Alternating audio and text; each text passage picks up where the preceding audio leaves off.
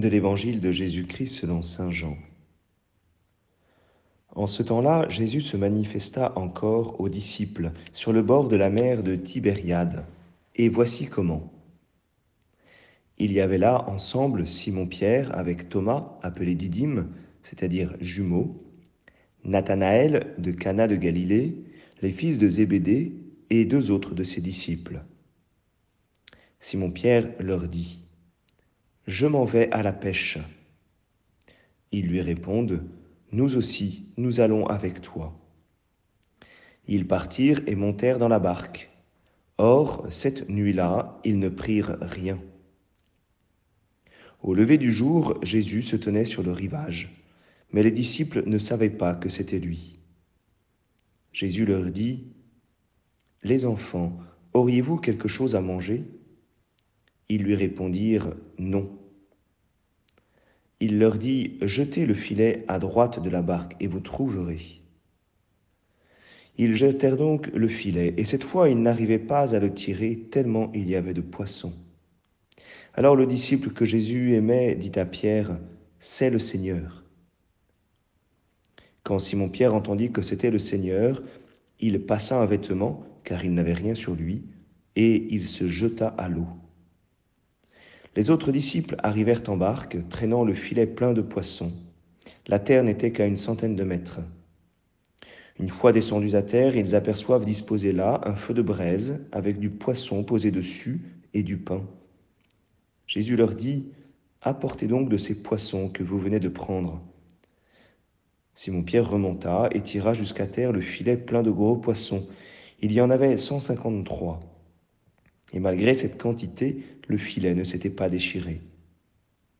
Jésus leur dit alors, Venez manger.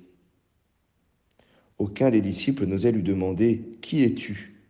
Il savait que c'était le Seigneur. Jésus s'approche, il prend le pain et le leur donne, et de même pour le poisson. C'était la troisième fois que Jésus ressuscité d'entre les morts se manifestait à ses disciples. Acclamons la parole de Dieu.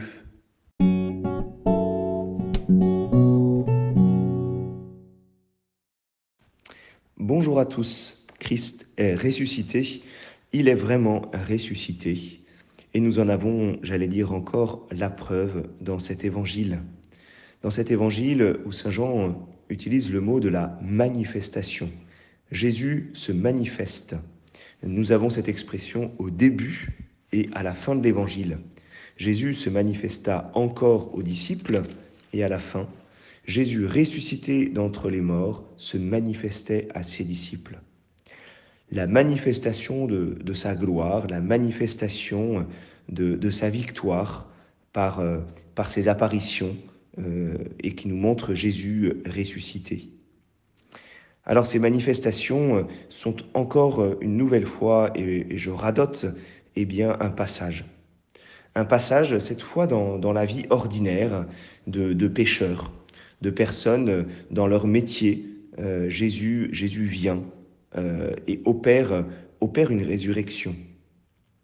Ce passage, c'est le passage de la nuit au jour, c'est euh, le passage de la stérilité à la fécondité, c'est euh, le passage de, encore une fois, de, des disciples qui ne reconnaissent pas Jésus à la reconnaissance de la présence de Jésus.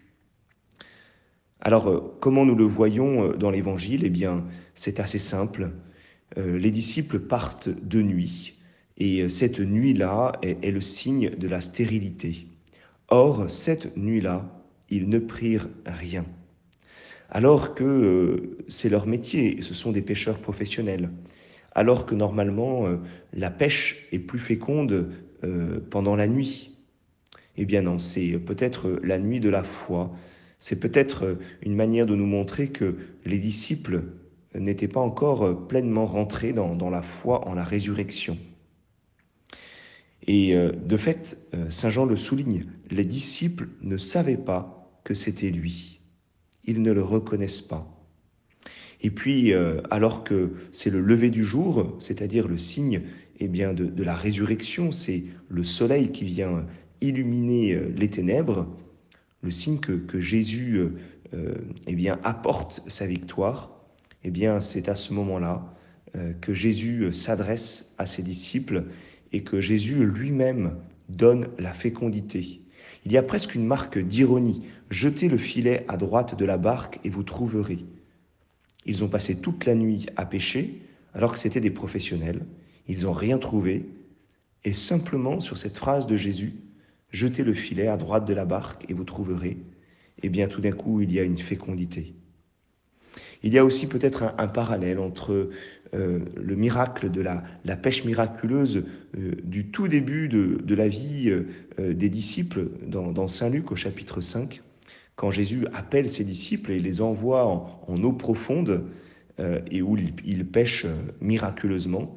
Et puis cette nouvelle pêche miraculeuse, je dirais presque au terme de la vie avec Jésus, au moment où Jésus est ressuscité. Alors, au-delà de, ce passage de Jésus, de ce passage de, la nuit au jour, de la stérilité à la fécondité, à, la reconnaissance de, Jésus, c'est le Seigneur, eh bien, je vois peut-être encore deux, deux petites notes.